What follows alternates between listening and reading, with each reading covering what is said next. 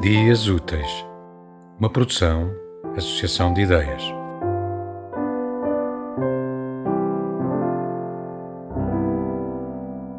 Na estrada do castelo.